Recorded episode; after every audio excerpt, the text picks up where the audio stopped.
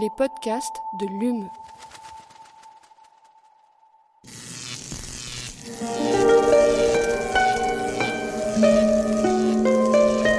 Allume la science. C'est une des nombreuses manières d'essayer de comprendre l'homme.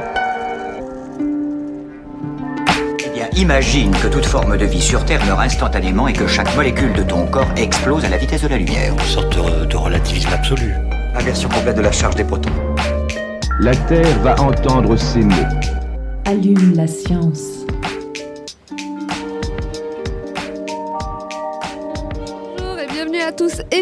Allume la science, l'émission qui vous branche chaque semaine sur l'actualité des laboratoires de l'Université de Montpellier et de ses partenaires. Savez-vous que l'eau contenue par les rivières, les fleuves et les lacs ne constitue qu'à peine 1% du stock d'eau douce liquide sur Terre? Saviez-vous qu'en France, environ 75% de l'eau que nous consommons provient des eaux souterraines? Alors que les crises de l'eau n'ont jamais semblé si proches de nous, nous en avons d'ailleurs goûté les prémices cet été, ces grands réservoirs d'eau souterraine représentent une manne stratégique à laquelle il est urgent de s'intéresser pour en envisager une exploitation durable. Mais d'abord, où se trouvent ces aquifères? Eh bien à peu près partout, puisque l'écorce terrestre se compose d'à peu près 20 à 25% d'eau. Partout, y compris en bord de mer, où ces aquifères côtiers peuvent être le, théâtre d'interactions entre eau douce et eau de mer. On en parle avec notre invité du jour, dont les travaux ont été récompensés en octobre dernier par le prix Michel Gouillou-Schlumberger. Je savais que j'aurais du mal à le dire, mais je l'ai dit. Donc, le prix Michel Gouillou-Schlumberger de l'Académie des sciences. Nous nous appuyons aujourd'hui sur une de ses nombreuses publications. Celle-ci est sortie en avril dernier dans le journal d'hydrologie. Il est intitulé Une approche multidisciplinaire de caractérisation des aquifères des aquifères alluviaux côtiers pour améliorer la compréhension de l'intrusion d'eau de mer et de l'évacuation des eaux souterraines sous-marines. C'est toujours un poème. Linda Luco, bonjour Bonjour. et bienvenue dans Allume la science. Merci. Donc euh, vous êtes chercheuse à Géosciences Montpellier, c'est bien ça? C'est tout à fait. Alors, elle aussi est une ressource mal connue et sous-exploitée. Avec moi pour mener cette interview, Aline Perriot. Bonjour Aline. Bonjour. En deuxième partie d'émission, nous poursuivons notre exploration du plateau Symbio 3 au pôle Chimie Ballard. Et cette semaine, c'est Vincent Darcos qui nous fera la visite. Enfin, l'invitée de dernière, misi- de dernière minute pardon, sera Sorenza Segers. Elle viendra nous parler de l'exposition Coup de projecteur sur la biodiversité, exposée depuis le 16 octobre à la Maison départementale de l'environnement au domaine de Restinclière. Allume la science, vous avez le programme, c'est parti. Chargement de l'engin terminé. Nous sommes à 0 moins 60 secondes. 59, 58, 57, 56. Alors, pour commencer, donc on commence toujours par une question de base. Un aquifère, à quoi ça ressemble? Je pense qu'on a tous un peu cette vision euh, voyage au centre de la Terre avec des lacs souterrains magnifiques. À quoi ça ressemble un aquifère? Eh bien, effectivement, un aquifère, ça ressemble pas du tout à ça. Euh, ça ne ressemble pas non plus à une grotte, comme on peut l'imaginer parfois, où on peut avoir ses réserves d'eau ou même de gaz ou de pétrole euh, pour les réservoirs. Un aquifère, en fait, c'est une, une roche, une, pardon, une roche, oui, géologique, une formation géologique avec ses limites, euh, donc euh, imperméables au-dessus et sur les côtés, qui va contenir différents fluides, notamment de l'eau dans le cadre des aquifères. Et cette eau, elle est contenue dans des tout petits pores, donc c'est-à-dire des tout petits euh, espaces qui font quelques micromètres hein, ou quelques nanomètres. C'est-à-dire qu'en fait, la roche qu'on a sous terre, qu'on appelle les aquifères, c'est la même chose que ce qu'on voit à l'extérieur quand vous allez vous balader euh, dans l'arrière-pays montpelliérain, par exemple. Eh oui, ça change complètement l'imaginaire qu'on en a. Alors, euh, je l'ai dit dans l'introduction, on va parler des aquifères alluviaux côtiers. Qu'est-ce que c'est exactement euh? Donc en fait, c'est exactement la même chose. Ça va être une zone, en fait, un réservoir qui va contenir de l'eau douce en général, euh, mais, et qui a été formé en fait par des dépôts, donc alluviaux, c'est ce qu'on appelle en fait dans des, deltas, dans des bras de rivière, où il y a eu en fait des sédiments qui se sont déposés au fur et à mesure des années et qui ont créé en fait ces zones, euh, ces réservoirs qui vont pouvoir contenir de l'eau. Alors, l'objectif de cette étude dont on va parler aujourd'hui, c'est justement de les caractériser, ces aquifères alluviaux côtiers. Pourquoi est-ce que vous avez voulu les caractériser? Alors, on s'intéresse en fait à la caractérisation des aquifères de manière générale, puisque, comme vous l'avez dit dans l'introduction, c'est une ressource en eau importante, notamment en France. Et on s'intéresse en particulier sur euh, ceux qui sont sur la côte, euh, puisqu'ici on est sur la côte méditerranéenne. Euh, en général, la population elle croît énormément sur la côte, en particulier sur la Méditerranée. On voit il fait plus chaud, il fait plus beau, c'est plus intéressant. Il y a de plus en plus de monde qui arrive. Et s'il y a de plus en plus de monde, ça veut dire qu'il y a de plus en plus de consommation d'eau. Donc on a besoin de vraiment euh, pouvoir quantifier la réserve en eau qu'on va avoir euh, localement. notamment sur le pourtour méditerranéen ou sur la côte en général. Et ces aquifères côtiers, ils sont également très sensibles justement à le fait d'être sur la côte, à l'intrusion, c'est ce qu'on appelle, c'est-à-dire la pénétration de l'eau de mer dans ces aquifères qui peuvent venir les contaminer. Donc on s'intéresse vraiment à mieux les caractériser pour quantifier l'eau douce et les risques liés potentiellement à une intrusion d'eau de mer. Alors cette, euh, cette intrusion d'eau de mer et donc la, la, salinisation de ces aquifères, c'est dur à dire aussi, euh, quelles sont ses conséquences en fait? C'est quoi les enjeux et pour la, et, pour la consommation humaine et pour, euh, pour l'environnement peut-être? Oui, alors en fait c'est ce qu'on appelle l'intrusion, cette salinisation de, de l'eau douce dans les aquifères est liée principalement au changement climatique, puisqu'il il faut comprendre que sur la côte, en fait, il y a un équilibre entre l'eau douce et l'eau de mer qui peut pénétrer dans ces aquifères. Euh, d'un côté, il y a l'eau douce qui va se décharger en mer, puisqu'on a la pluie en général sur les reliefs, la montagne. On connaît bien les épisodes Sévenol ici. Hein. On voit des inondations dans Montpellier et parfois il pleut pas sur Montpellier, c'est que ça vient de plus loin. Donc ça s'écoule en fait en surface ou en souterrain. Et cette eau qui va s'écouler va venir jusqu'à la mer et se décharger en mer. Donc ça, ça va apporter de l'eau douce. Mais si au contraire il y a moins d'eau, on est dans des périodes plus de sécheresse avec les effets climatiques et le changement climatique, ou parce qu'on pompe trop d'eau dans ces aquifères, que ce soit pour la consommation ou l'agriculture, alors on va favoriser l'intrusion de l'eau de mer dans ces aquifères. Donc c'est important de bien comprendre justement cette intrusion et pouvoir quantifier ces, eaux. Alors là, on a parlé des, conséquences de la salinisation des aquifères, mais à l'inverse, vous évoquez euh, le fait que les eaux douces, elles puissent passer dans la mer. Est-ce qu'au niveau, alors euh, exploitation peut-être moins, mais est-ce qu'au niveau écologique, ça a des conséquences, ça, qu'il y ait de l'eau douce d'un coup qui arrive dans l'eau de mer? Alors il y a toujours de l'eau douce hein, qui arrive euh, dans l'eau de mer.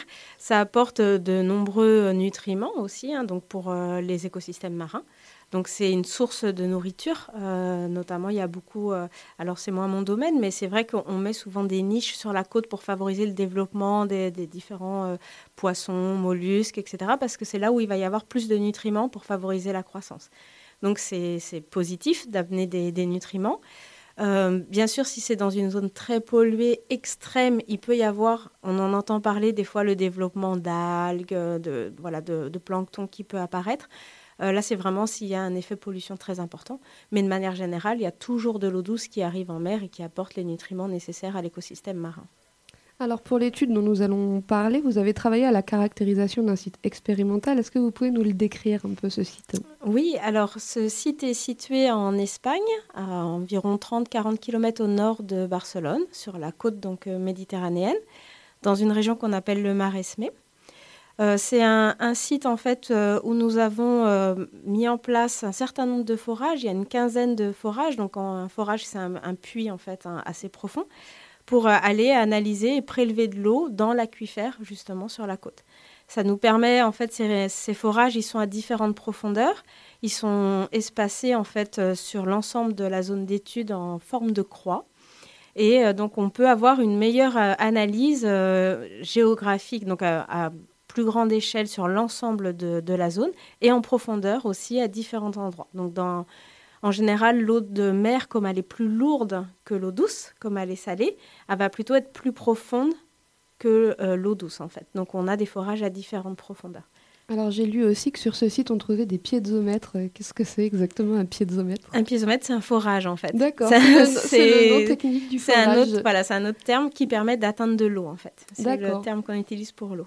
Et vous utilisez des capteurs aussi, je crois. Ces capteurs, ils servent à quoi? Alors, on a plusieurs capteurs ou sondes en fait euh, de mesure. Donc, euh, on a des capteurs qui permettent de mesurer euh, la pression en continu, la température, la conductivité, ça veut dire la salinité de l'eau en fait. Donc, ça permet justement avec tous ces forages de savoir si à un point donné, on va voir de l'eau salée arriver ou de l'eau douce arriver à cet endroit.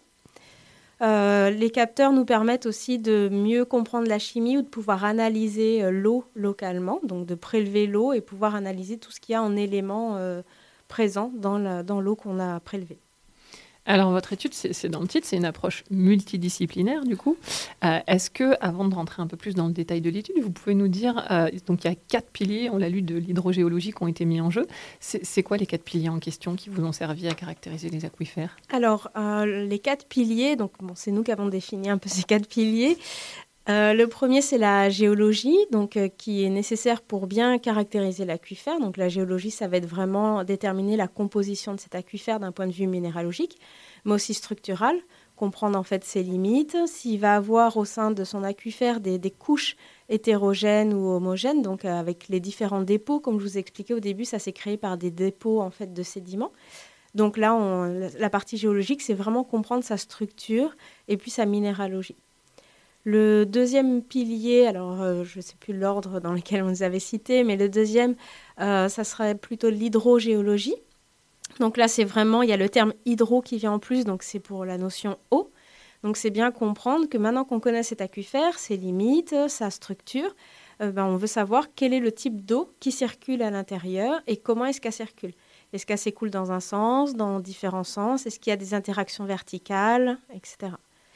Euh, le troisième pilier, c'est euh, l'hydrogéochimie. Donc là, cette fois, on rajoute de la chimie. Donc là, en fait, on s'intéresse à l'eau qu'on vient d'étudier et de caractériser, déterminer sa, position et son écoulement. Et on veut comprendre sa composition. Est-ce que potentiellement, elle contient des polluants?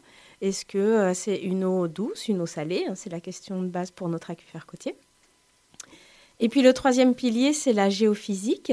Donc, oui, le quatrième, du coup. Pardon, quatrième. Excusez-moi. Tout à fait. J'aurais été embêtée pour trouver après un quatrième. Donc le quatrième, la géophysique, qui cette fois en fait c'est l'étude de...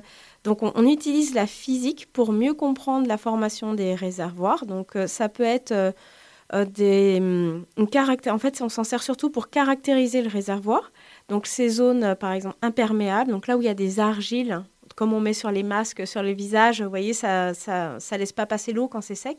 C'est le principe des argiles. Donc, on veut savoir où elles sont pour savoir si l'eau va pouvoir passer ou pas. Donc, on utilise la géophysique pour ça. Et aussi pour savoir si on a de l'eau douce ou de l'eau salée. Ça nous permet de caractériser justement l'eau aussi à travers la géophysique. Toutes, ces spécialités, du coup, auxquelles vous avez eu recours, ça représente combien, d'équipes qui ont été mobilisées autour de cette étude? Alors euh, là, c'était un, projet de recherche euh, financé par euh, le gouvernement espagnol. Il y avait donc la mairie locale qui a participé aussi, de la commune de Mataro.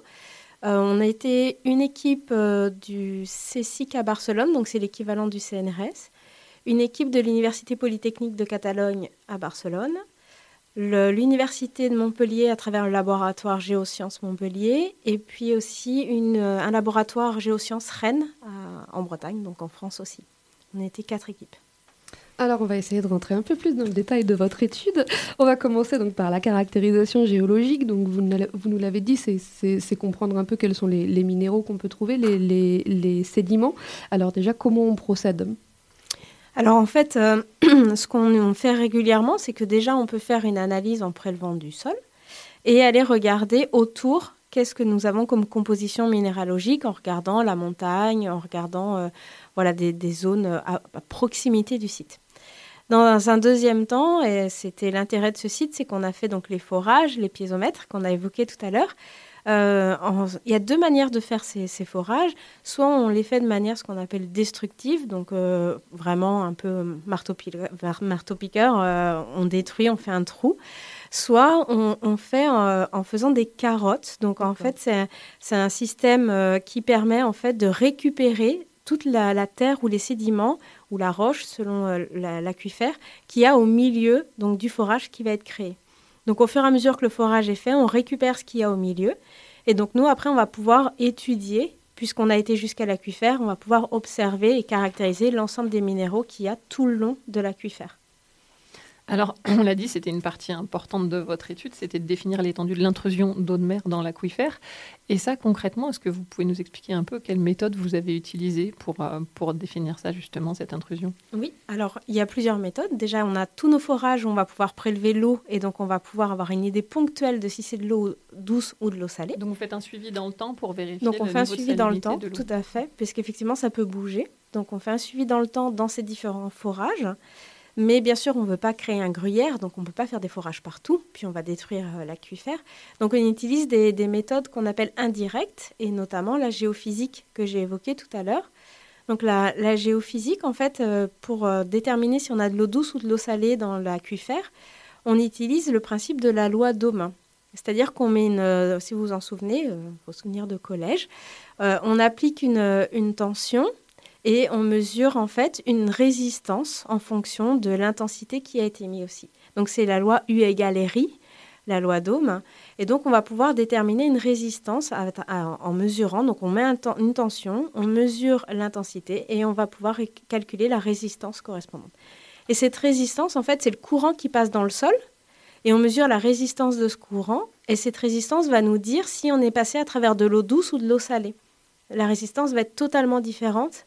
Ça va être beaucoup plus conducteur de l'eau salée que de l'eau douce. Et donc la résistance sera plus faible quand on est dans de l'eau salée. Et ça permet de définir le degré de salinisation également? Il y a un- une Alors, si on arrive bien à... euh, c'est un peu difficile de déterminer la, la concentration exacte de l'eau de mer, mais en fait, on voit un dégradé. Donc, on voit bien, en fait, si on, on- on caractérise bien les pôles extrêmes, quand on a vraiment de l'eau de mer à 100% et de l'eau douce à 100%, on peut déterminer dans ce cas-là la zone, ce qu'on appelle nous la zone de mélange. On va avoir un mélange entre l'eau douce et l'eau salée. Alors, vous nous avez dit en, préparant l'émission que votre partie à vous, c'était, euh, vous étiez euh, plus spécialiste de la chimie. Euh, dans, le, dans l'article, vous dites que ce site, il est extrêmement actif du point de vue justement hydrochimique. Qu'est-ce que ça veut dire? Qu'est-ce que vous avez observé sur le site? Oui, alors en fait, c'est un site qui est très actif puisqu'en fait, c'est, si vous voulez, l'eau de mer qui va rentrer dans l'aquifère, elle va pas être positionnée toujours au même endroit. Elle va extrêmement bouger en fonction de la saison, l'été, l'hiver. Euh, c'est une zone qui a aussi ces épisodes cévenols, même si ce ne sont pas les Cévennes, ils ont le même principe. Donc quand il pleut beaucoup en septembre, octobre, novembre, il va y avoir beaucoup d'eau douce qui va arriver, ça va repousser du coup l'intrusion dans l'aquifère, et donc cette zone de mélange va bouger. Et ce qui se passe, c'est que cette zone de mélange, elle n'est pas du tout à l'équilibre, ce qu'on appelle nous chimique, avec les minéraux. C'est-à-dire que quand on va avoir cette eau en contact avec les minéraux, il va y avoir une réaction chimique. On peut soit dissoudre certains minéraux, en précipiter euh, d'autres. Il va y avoir des réactions euh, chimiques qui vont s'en- s'enchaîner en fait. Et comme cette zone bouge, les réactions ne vont pas toujours être au même endroit. Donc c'est important de bien savoir quel type de réaction, parce que ça va avoir des conséquences potentiellement sur la structure de l'aquifère au fur et à mesure du temps. Et alors, au final, le fait de, réussir à caractériser mieux ces aquifères alluviaux-côtiers grâce à cette étude, est-ce que ça pourrait donner des moyens de, de se prémunir de cette euh, intrusion d'eau de mer et de cette salinisation pour pouvoir quelque part préserver un peu mieux nos ressources en eau douce? Alors, euh, il y a des possibilités, oui. Alors, bon, la première, ça serait de moins utiliser l'eau de ces aquifères côtiers, hein, puisque l'intrusion est favorisée, je vous ai dit, par le changement climatique, le fait qu'il y a moins d'eau pour leur pousser, cette intrusion, mais aussi parce qu'on pompe énormément pour arroser, par exemple pour l'agriculture ou la consommation. Une solution, en fait, euh, ça serait vraiment d'apporter plus d'eau douce, d'eau douce, en fait, pour pouvoir repousser. Et donc là, on, nous, on travaille sur des nouveaux projets qui consistent en faire à, à fait de la recharge artificielle des aquifères, c'est-à-dire qu'on va remettre de l'eau douce dans ces aquifères. Mais on va la chercher où, du coup, Ah, cette eau douce? Très bonne question. cette eau douce, où est-ce qu'on va la chercher? Nous, actuellement, on travaille sur plusieurs projets en Espagne et en France, dans la région, où on récupère l'eau en sortie des stations d'épuration, donc de l'eau traitée, pour tout ce qui va être métaux lourds, etc.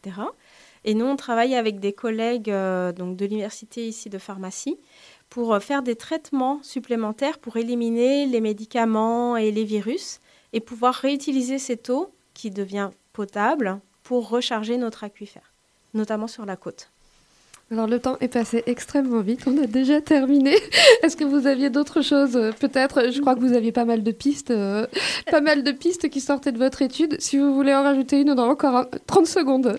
Non, non, non, mais celle-ci, c'est très intéressant de réutiliser l'eau, en fait, euh, de mieux la traiter pour éviter qu'elle reparte directement dans les rivières et plutôt l'utiliser pour contrer l'intrusion d'eau salée sur la côte, notamment ici sur le pourtour méditerranéen. Bah, un grand merci et on, on va suivre la suite de vos travaux, comme ça on vous réinvitera et on pourra en parler plus longuement. Ça passe toujours très vite. Merci. Félicitations encore pour votre prix d'ailleurs. Merci beaucoup. On enchaîne directement donc avec notre séquence reportage et nous retournons au pôle chimie Ballard pour la suite, Aline, c'est bien ça? Oui, c'est bien ça. Donc, comme on vous l'avait annoncé la semaine dernière, on continue la visite de la plateforme Symbion 3, où, souvenez-vous, on synthétise des biomolécules et des polymères d'intérêt biologique et pharmaceutique. Alors, après le plateau peptide la semaine dernière, on va aujourd'hui visiter le plateau dédié aux polymères en compagnie de Vincent Darcos, qui va nous parler, vous allez voir, de colliers de perles et de spaghettis. Chargement de l'engin terminé. Nous sommes à 0 moins 60 secondes. 59, 58, 57, 56. Bonjour, moi je suis Vincent Darcos, je suis ingénieur de recherche au CNRS, je suis polymériste et je suis aussi le responsable scientifique de la- du plateau polymère de la plateforme Symbio 3. Alors, qu'est-ce qu'on y fait sur ce plateau polymère? On fait de la synthèse, de l'analyse et de la purification de polymères à façon pour principalement des applications santé. Alors, petite question, qu'est-ce que c'est qu'un polymère? Vous pouvez nous préciser?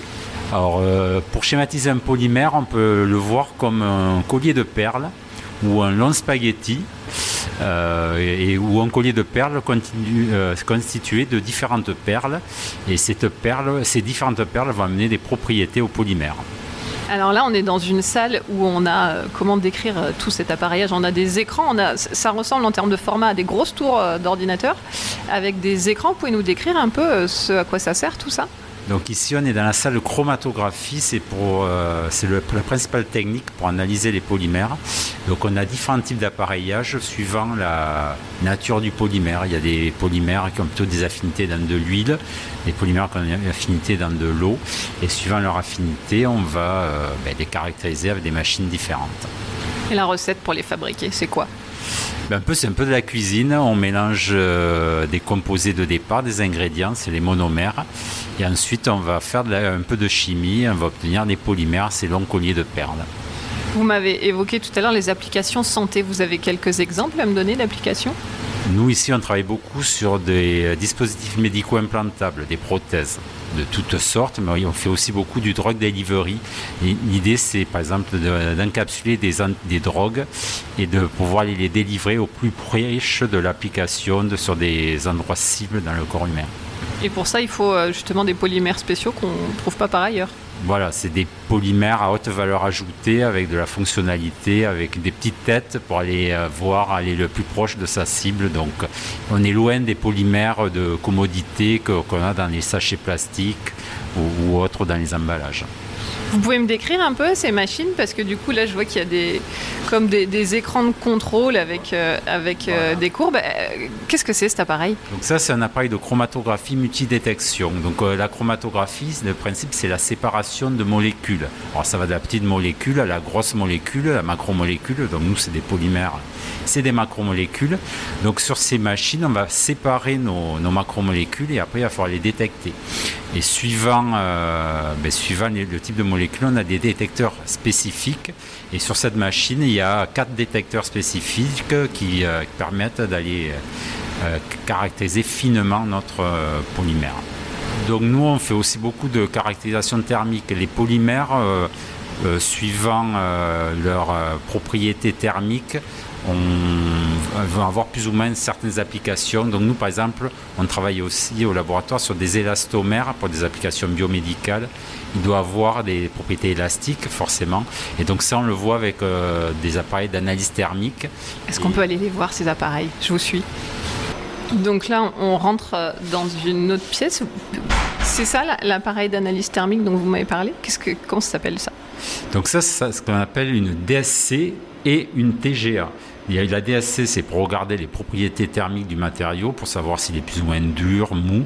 Et après, il y a la, TGA, c'est un autre appareil très spécifique, c'est pour regarder la dégradabilité du matériau, pour voir s'il est stable à haute température. Notamment, c'est très important quand on fait euh, euh, du moulage pour faire, par exemple, des bouteilles plastiques. Alors là, c'est plus de l'emballage, mais il faut savoir, euh, il faut formuler à chaud et donc, il faut voir si le, matériau est stable à haute température. Donc là vous testez les propriétés des polymères que vous avez synthétisés à côté. C'est exactement ça. Donc, on prépare avant, les, en amont, on prépare les polymères et ensuite, on va venir euh, ben, les tester, euh, regarder les propriétés de, de ces polymères. Est-ce que vous savez combien de polymères différents vous fabriquez ici? C'est une très bonne question. En fait, nous, on est très euh, polymère pour la santé, notamment des polyesters. C'est un peu spécifique, mais on est amené à, préparer tout type de polymères. Donc, il y a une grande variété. Et surtout, la grande variété vient par l'enchaînement des perles. Je vous avais dit que les polymères sont des colliers de perles. Mais si vous mettez des perles bleues, des perles rouges, des perles jaunes, et forcément, vous allez avoir des polymères différents chaque fois. Merci beaucoup Aline. Et on accueille maintenant Sorenza Segers, étudiante en Master 1 de médiation scientifique. Le master s'appelle Medi Access. Bonjour Sorenza. Bonjour. Et donc aujourd'hui, vous venez nous parler de l'exposition Coup de projecteur sur la biodiversité qui est exposée depuis le 16 octobre à la Maison départementale de l'environnement au domaine de Restinclière. Alors cette exposition, elle nous parle de quoi? Alors cette exposition, elle va parler de la biodiversité sous plusieurs aspects. Et son but principal, ça va être de nous faire découvrir plein de choses qu'on ne connaît pas forcément et aussi de quantifier la biodiversité. Cette exposition, elle s'adresse à qui? Alors cette exposition, elle a une visée grand public, mais elle va aussi circuler euh, dans une prochaine partie dans les lycées d'Occitanie. Et là, elle s'adresse à n'importe qui, aux parents, aux enfants et à tous ceux qui peuvent passer autour du domaine et qui sont intéressés par la biodiversité. Pourquoi est-ce que vous avez choisi de parler de la biodiversité cachée justement? Alors ce sujet-là, il tenait énormément à cœur à Frédéric. Euh, je pense que l'idée de base, c'était aussi de montrer que la biodiversité, elle était en déclin et de le montrer pas seulement par euh, les pandas ou les éléphants, même si c'est très important. Là, le but, c'est de faire découvrir tout ce qu'on ne connaît pas forcément et de se rendre compte que la biodiversité, ça passe euh, des virus aux champignons, aux pandas, aux éléphants, mais aussi les pieuvres, les plantes et tout ce qui va avec. Alors vous avez parlé de Frédéric, c'est Frédéric Carcaillé qui est donc enseignante chercheuse à l'université de Montpellier. Donc euh, je, vais vous demander tout de suite, ça, s'inscrivait dans un, dans un projet pédagogique, je crois, cette exposition-là. Donc elle est montée par qui? Alors cette exposition, elle a été créée euh, par Frédéric Carcaillé, mais elle va être euh, montée au fur et à mesure. Et la première partie, donc ce module, il a été créé par différents étudiants de l'université de Montpellier que ce soit par stage, par CDD ou par service civique comme moi j'ai pu faire. Donc qu'est-ce qu'on va voir alors dans cette exposition-là? Euh, cette exposition, elle est divisée en quatre thèmes principaux. Donc, le premier thème, ça va être sur euh, la biodiversité qui va être cachée dans la matière, que ce soit dans le sol ou les eaux. Il va y avoir une partie sur euh, la biodiversité nocturne, avec tous ces animaux qu'on ne voit pas parce qu'on est en train de dormir quand eux y vivent. Il va y avoir une partie sur la biodiversité au, cœur du vivant, donc avec euh, les virus, les bactéries, les parasites et tout ce qui va avec. Et une dernière partie sur la biodiversité lointaine qui va plutôt concerner euh, les nuages, le sommet des montagnes ou même euh, les rives sous-marins. Et donc elle se présente sous quelle forme? C'est des, des, grands panneaux que vous avez réalisés, c'est ça? Voilà, c'est ça. donc il y a eu beaucoup de panneaux qui ont été faits. Il y a environ 5 panneaux par thème avec euh, introduction et conclusion. Et ces panneaux, c'est des panneaux assez classiques de 2 mètres sur 1 sur lesquels moi j'ai travaillé. Vous avez mis combien de temps à la réaliser cette, euh, cette euh, exposition? C'est un gros travail, je crois. Alors ça a été un très gros travail. Il faut savoir que moi je suis arrivée plutôt en fin de travail. J'ai fait une, une, relecture et une modification globale des panneaux avec un travail d'infographie, de design et d'écriture scientifique. Euh, moi, mon service civique a duré environ six mois. J'ai continué un petit peu après bénévolement parce que ça, m'intéresse énormément. Mais je pense qu'il y a eu facile une très grosse année en amont. Et quand moi j'ai fini service civique et bénévolat, il y a euh, une stagiaire qui a continué à faire les petits manques euh, sur ces panneaux. Le master médiation scientifique, c'est fait pour faire quoi après? Du coup, la médiation scientifique, son but, ça va être de mettre en lien la science, la recherche et les domaines un petit peu lointains du grand public, justement avec ce public, que ce soit par euh, bah, ces expositions-là ou même en faisant des interventions dans les classes, en travaillant dans des lieux touristiques, euh, par exemple dans les aquariums ou les zoos, ou même dans les jardins nationaux ou au jardin des plantes de Montpellier. Merci beaucoup Sorenza d'être venue nous parler de cette exposition. Donc je rappelle, l'exposition, elle est visible à la Maison départementale de l'environnement au domaine de Restinclière. Elle est en place depuis le 16 octobre et on peut la voir jusqu'à quand? Elle est disponible jusqu'au 30 décembre au domaine. Merci beaucoup. Allume la science, c'est fini pour aujourd'hui. Un grand merci à Naomi Charmetan pour la réalisation de cette émission. On se retrouve la semaine prochaine. D'ici là, restez branchés.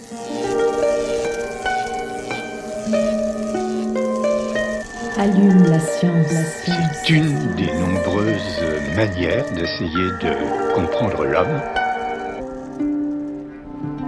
Eh bien, imagine que toute forme de vie sur Terre meurt instantanément et que chaque molécule de ton corps explose à la vitesse de la lumière. Une sorte de relativisme absolu. Inversion complète de la charge des protons. La Terre va entendre ces mots. Allume la science.